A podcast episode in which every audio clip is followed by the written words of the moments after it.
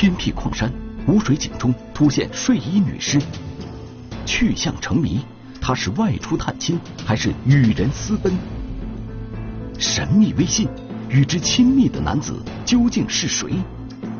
寂静深夜，他如何走入致命的陷阱？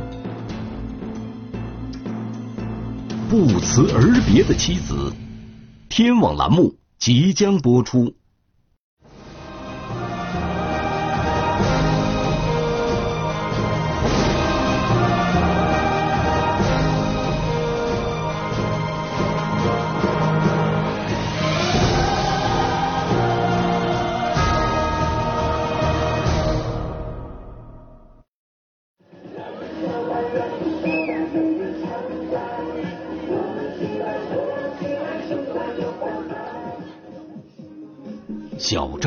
是内蒙古伊金霍洛旗一家矿场的职工，每天晚上与朋友们一起跳广场舞是他最喜欢的休闲活动。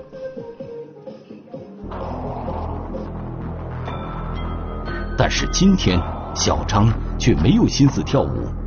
他在舞蹈队里的好友琳琳已经好几天没出现了。琳琳的手机一直无人接听，家中也是大门紧闭。他。究竟去哪儿了？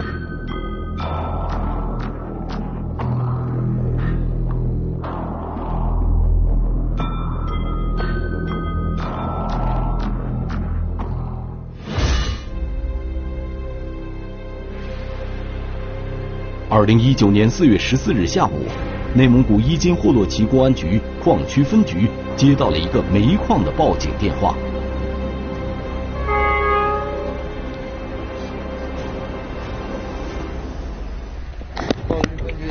对矿里边进红到大污水进现场。煤矿的一个就是这种检修工人吧，发现这个他们这个污水管道井的往外溢水，而且是流出了大量的污水。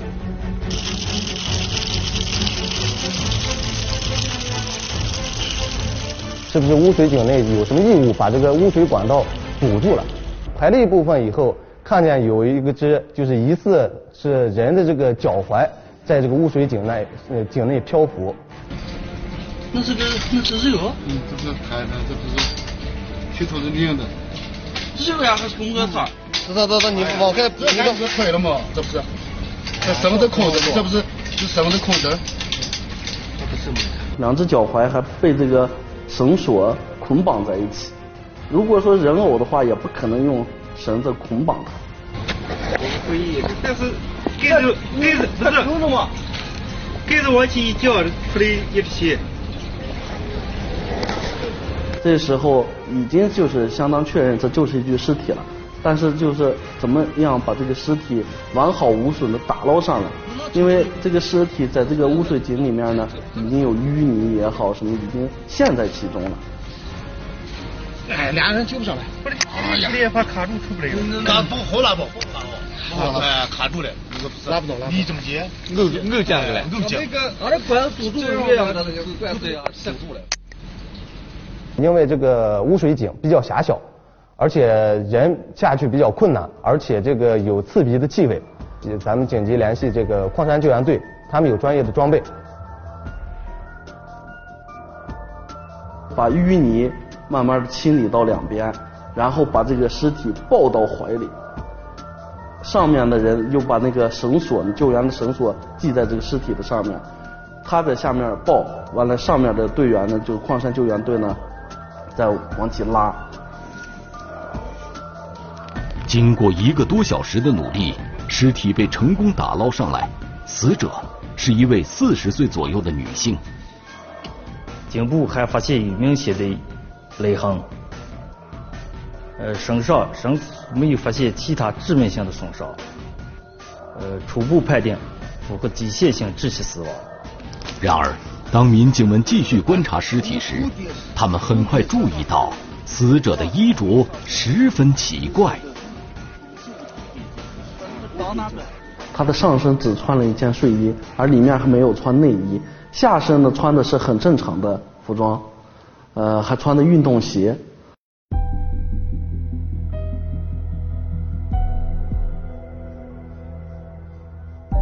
民警感觉十分疑惑这名女子究竟是在什么情况下遇害的？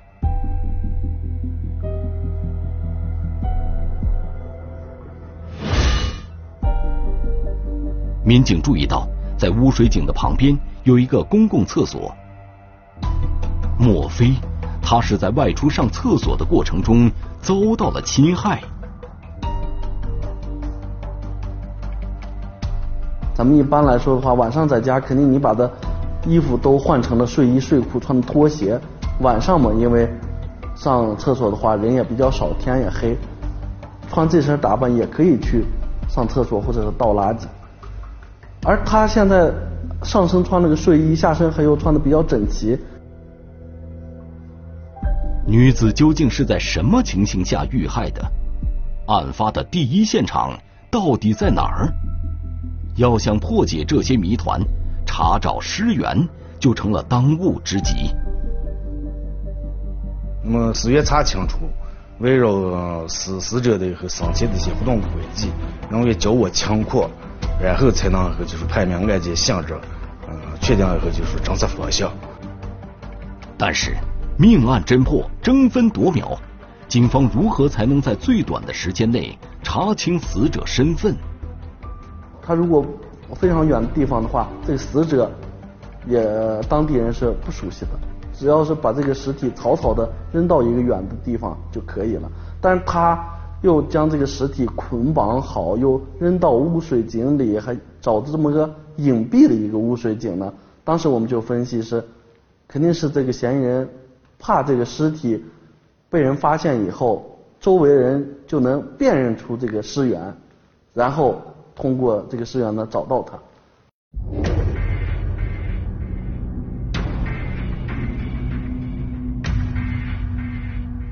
警方分析。死者生前很可能就居住在附近。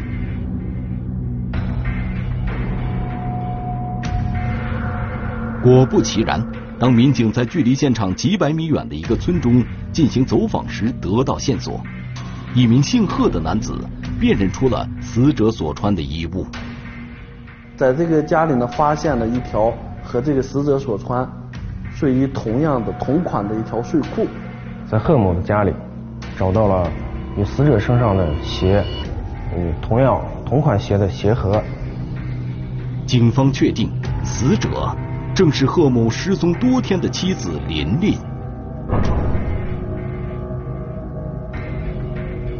他知道他妻子出事以后呢，他表现的非常的平静，没有太激动的情绪，也没有呃向我们民警打问他的老婆到底是人在哪，出没出事儿。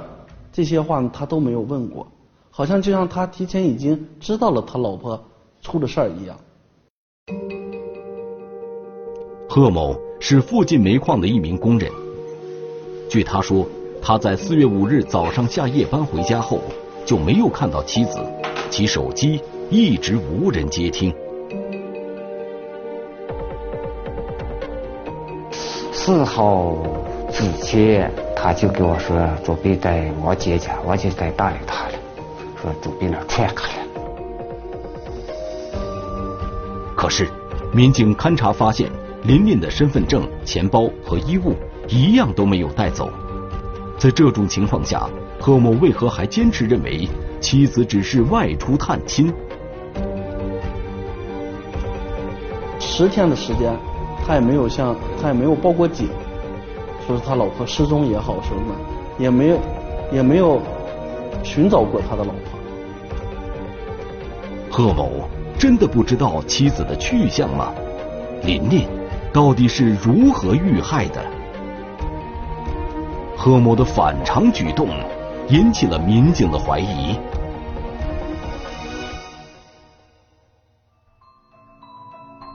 偏僻矿山污水井中突现睡衣女尸。态度冷漠，他为何坚信妻子只是外出探亲？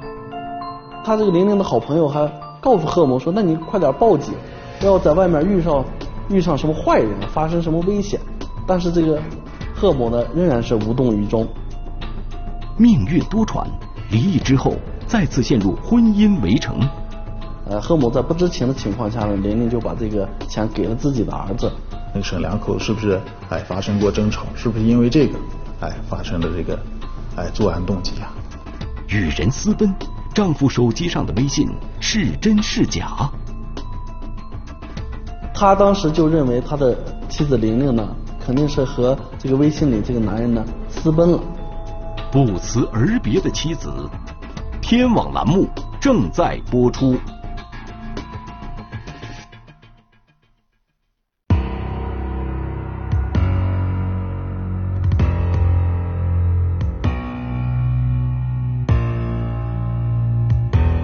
一九年四月十四日，内蒙古伊金霍洛旗警方在一处污水井中打捞出一具女尸。地处啊，我们蒙沙交界地带，这个流动人口多，外来打工务工人也多，是吧？这个社情比较复杂，这个赶到以后这方面以后，就是要如果去这个这个侦破，肯定要是这个在大海那捞大海捞针，这是比较是确实很工量很大的，这方面的压力显然很重很大。你看一下这件衣服。案发后的第二天。当民警在现场附近一个居民家中走访时，一名姓贺的中年男子称，自己的妻子琳琳已经离家外出十天，至今联系不上。赛后还给我，我们俩给我母女还有我吃的，说是，哎，你你还是包着，给我两个连说说，大概够你吃几天了，他才三两天就回来呀。贺某称。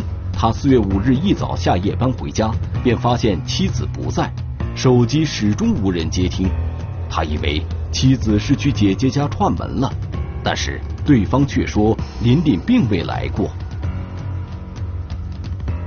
那是没有哪个了，这个是他三舅子那儿，就电话呀，他们之间那门亲戚都在他手机上，俺就不不知道那些内部的亲戚手机号。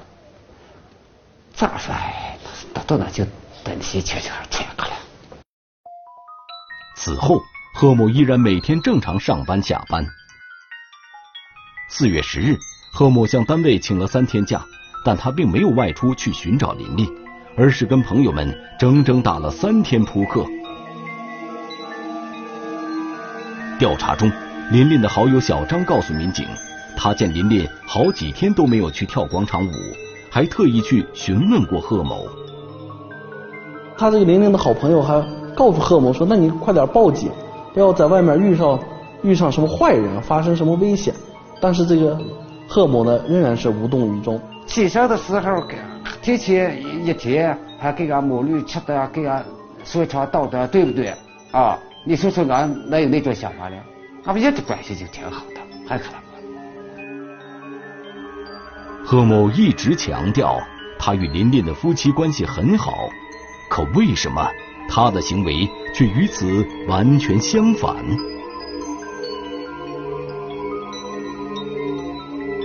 死者的老公贺某和这个死者琳琳呢，两个人都是离异的家庭，然后重新组合的新组合的家庭。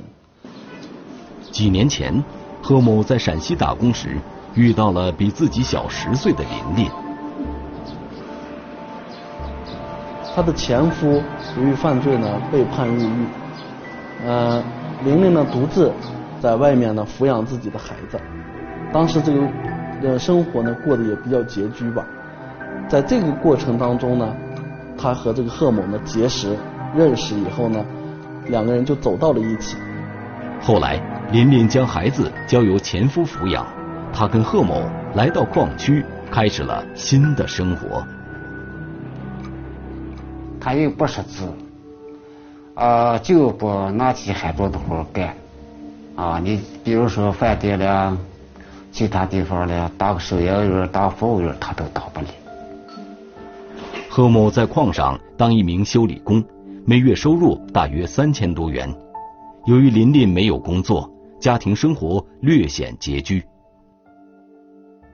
他的爱好就是爱穿衣服打扮。哎，这一门都他的爱好，这本身他还有小症他经常输液，大家经常感冒，一花就好几遍好几遍的话。他们本来两个人生活呢就比较拮据，而玲玲呢还要从家里拿一部分钱来给自己的儿子。就在案发前的一个月，琳琳的儿子结婚成家。作为母亲，琳琳虽然没有回去参加婚礼，但却寄去了两万元钱。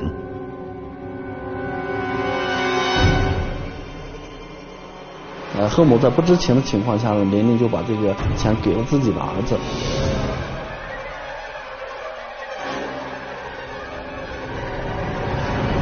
那沈两口是不是哎发生过争吵？是不是因为这个哎发生的这个哎作案动机啊？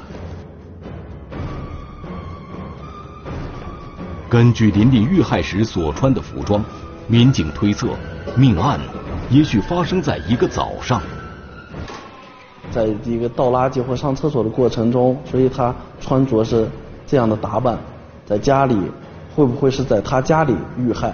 也就是说，会不会是这个她的老公贺某在下了夜班回到家里以后，和他老婆发生了一些争吵？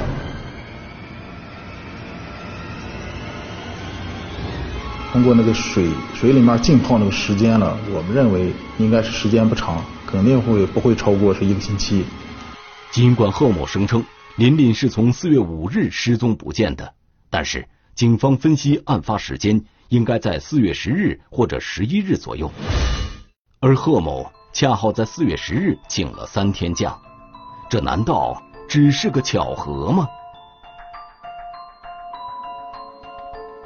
这个贺某呢，原来在这个煤矿呢干过这个污水井的检查工作，他对这个污水井非常的熟悉，而且案发地离这个呃案发地抛尸地点这个污水井离他们家也不是很远，所以这她的老公贺某呢有重大的作案嫌疑。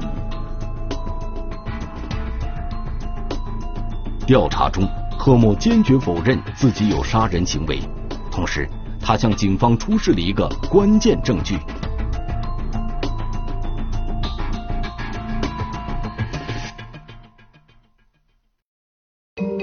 贺某称，他在四月六日和七日分别收到过琳琳发来的微信，内容是琳琳跟某人微信聊天的截屏。琳琳在对话中提到自己已经离家出走。微信中。还有一段视频短片，一名男子正躺在床上看手机。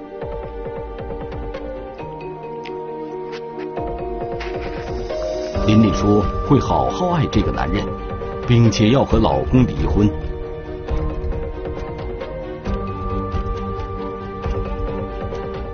当时贺某收到这些信息以后呢，非常气愤。他当时就认为他的妻子玲玲呢。肯定是和这个微信里这个男人呢私奔了，不想和他在一起过了，所以贺某呢，们一直就没有报警。琳琳真的会与人私奔吗？这些微信会不会是贺某伪造的？民警分析认为，如果琳琳是在四月十日或十一日遇害的，那么贺某在六日和七日收到的这些微信，就有可能是出自琳琳之手。由此，民警又产生疑问：在四月五日至四月十日之间，琳琳究竟在哪里？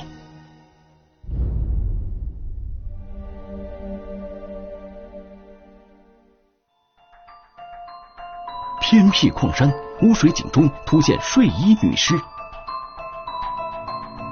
与人私奔，丈夫手机上的微信是真是假？一双球鞋如何令危险的感情彻底曝光？他俩在在这个买鞋这个过程中呢，呃，还有点这个就是打情骂俏了这样的这个行为。寂静深夜，他如何走入致命的陷阱？这时候呢，玲玲要回这个家收拾一些东西，再次和周某离开，所以呢，当时她只穿了一个睡衣。不辞而别的妻子，天网栏目正在播出。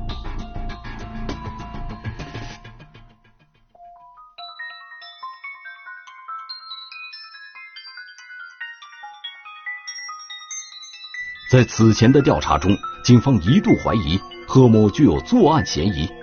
可是贺某随后拿出了琳琳在失踪后发给他的微信，内容是琳琳已经与其他男人交往，并准备与贺某离婚。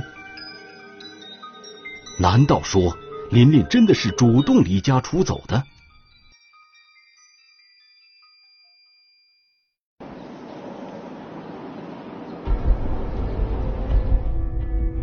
据了解，琳琳的父母重男轻女，他在很小的时候就被送到了爷爷奶奶家，直到琳琳的弟弟出生后，一家人才重新在一起生活。但是好景不长，他的父亲和弟弟相继遭遇车祸离世，母亲的精神由此受到严重刺激，随后还改嫁去了外地。就是没有得到过太多的这种父母的爱也好，或者是亲人这种爱也好，是他内心是比较渴望有这么一个有这么一个知知冷知热的人来关心他、来爱他、来保护他。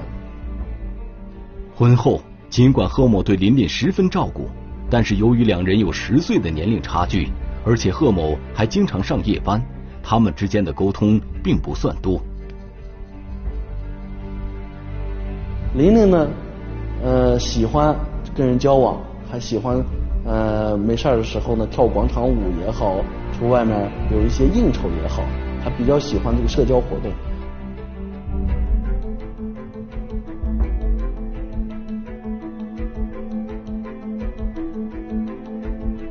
我连他妈给给没去过，我就不爱那一行，害死了吧？我就能想得开，他这个跳舞嘛，男女跳舞有啥意思？贺某对琳琳一直十分包容，但他也并非什么事都不在意。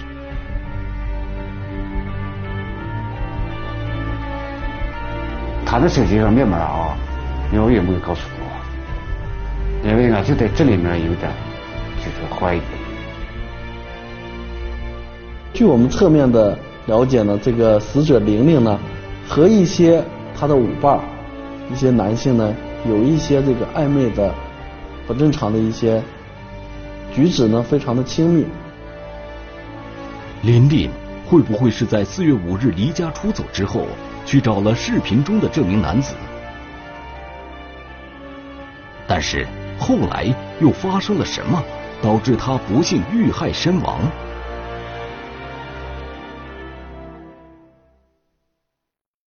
因为他对这个男的也是发了一个侧面的照片，所以说，呃，人员了也确没无法确定。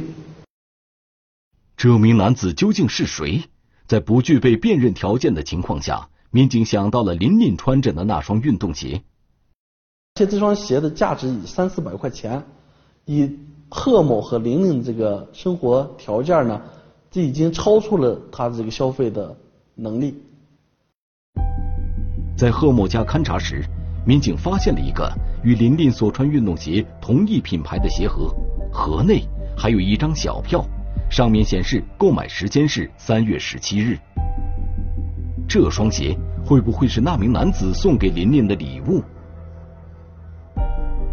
带着一线希望，民警找到了这家鞋店。通过调取监控，民警发现。琳琳当天是跟两名男子一起到店里来的，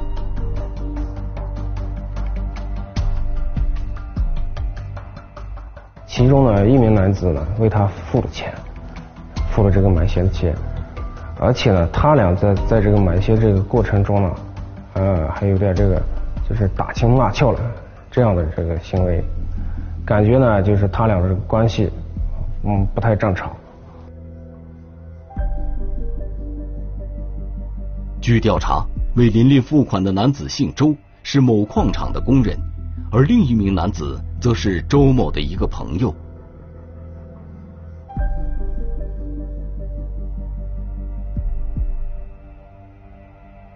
他也是在二零一七年时候跟这个玲玲也是通过这个跳舞认识的，因为这个玲玲性格也比较开朗大方。这个周某呢，也是单身一个人。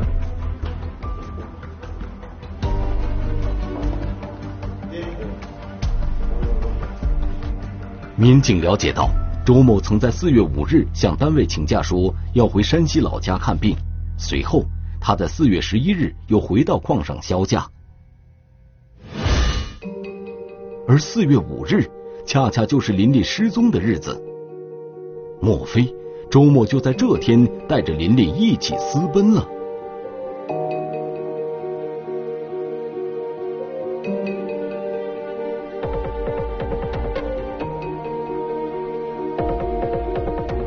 周某在四月十一号的时候呢，再次返回了单位，向单位呢，呃，递交了这个呃检身体的检查报告。所以我们当时判断，这个死者玲玲会不会和周某四月五号离开以后，四月十一号呢，同时又返回了这个矿区。周某家与贺某家只有一百多米的距离。由此，民警产生了一个大胆的推测。然后，由于他们家不是很远，这时候呢，玲玲要回这个家收拾一些东西，再次和周某离开。所以呢，当时她只穿了一个睡衣。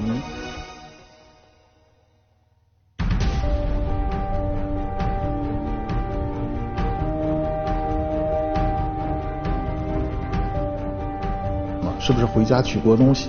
哎，取东西的过程中，是不是家里碰见老贺没上班？然后两个人是不是发生争吵呀？发生其他的？但与此同时，民警也产生了一个新的疑问：如果琳琳当晚在回家取东西时遇害，那么周某为什么也无动于衷？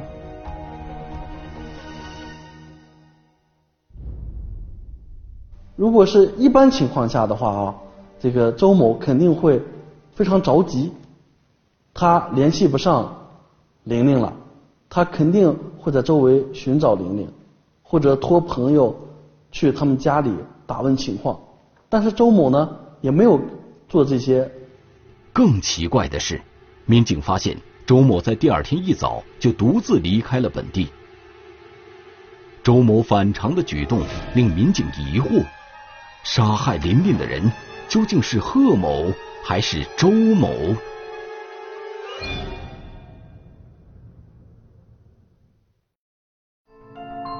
偏僻矿山污水井中突现睡衣女尸，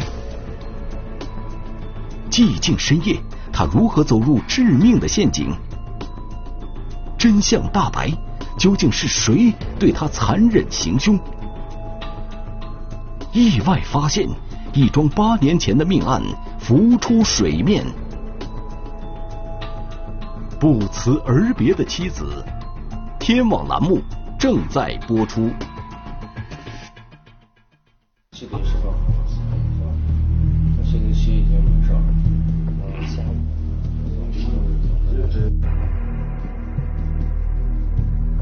在调查中，民警发现周某与琳琳关系密切。他们有可能在四月五日一起返回山西老家，并且在十一日又回到了矿山。令民警感觉奇怪的是，如果琳琳在这天晚上遇害，那周某为什么也无动于衷，甚至还在第二天一早独自离开了本地？他的这个行为十分反常。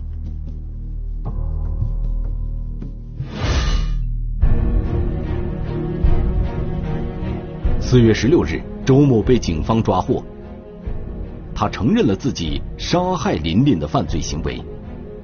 据周某说，琳琳不久前向他提出分手，但他心有不甘。四月四日晚，周某约琳琳到家中见面，当时贺某在上夜班，由于离周某家很近，琳琳只换了裤子和运动鞋前来赴约。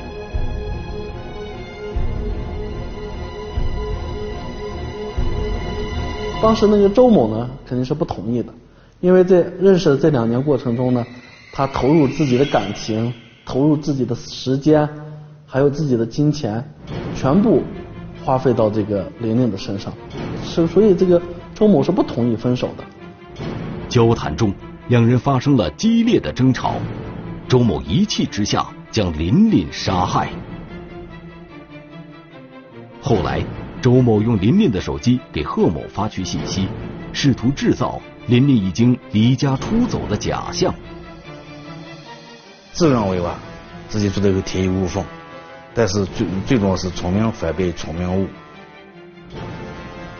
当时咱们判断这个呃死亡时间呢是在三到四天的时间，也就是十号或十一号。而据这个嫌疑人交代呢，他的作案时间呢是四月四号的晚上，四月五号的凌晨。事后，民警通过实验发现，污水井构造特殊，尸体在最初几天并没有被水浸泡。而且井下的低温也延缓了尸体腐败的速度。由于多种因素共同影响，对尸检工作造成了一定干扰。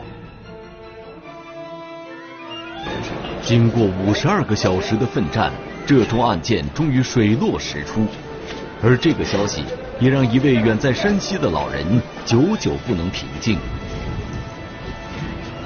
就他们老家，哎，来了一个嗯老太太。说她的姑娘在二零一一年的时候，嗯，和这个周某关系比较好，后来突然失踪了。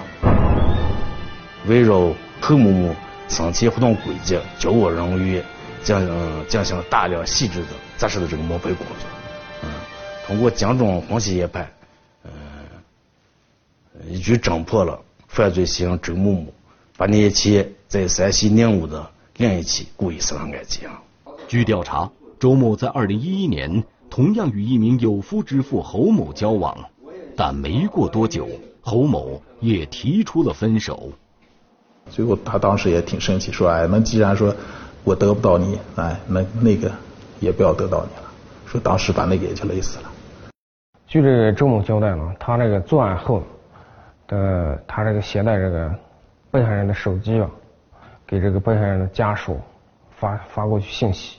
为了就是让这个家属或者是咱们警方误以为这个被害人还活着，就是然后不去报警。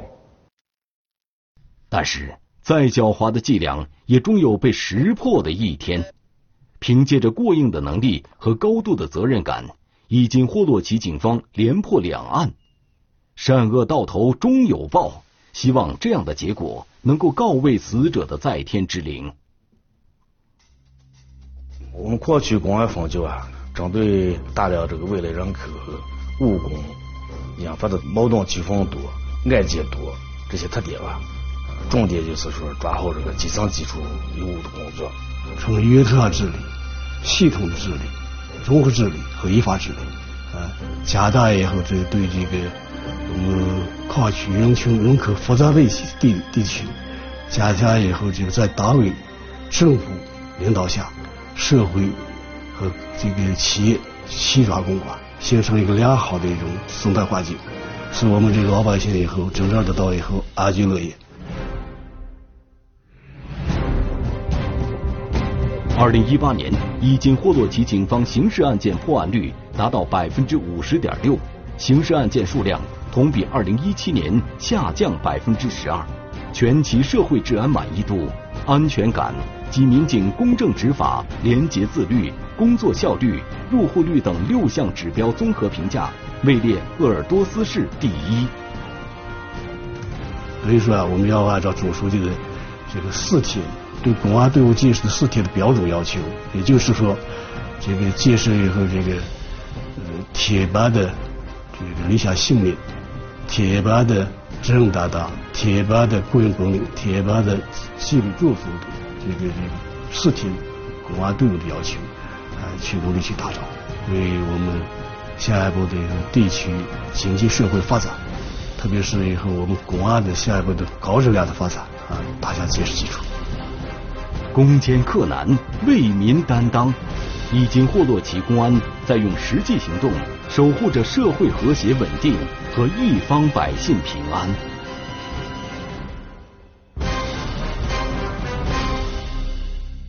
中华人民共和国公安部 A 级通缉令：亚多，男，一九八零年十二月二十二日出生，户籍地四川省阿坝县若河河牧场牧业组贾洛桑，身高一点七五米左右，体重八十五公斤左右，圆脸，肤色较黑，左侧嘴角下方有一约三厘米长疤痕，身份证号码五一三二三一一九八零一二二二零三一三。对发现线索的举报人协助缉捕有功的单位或个人，公安机关将给予十万元奖。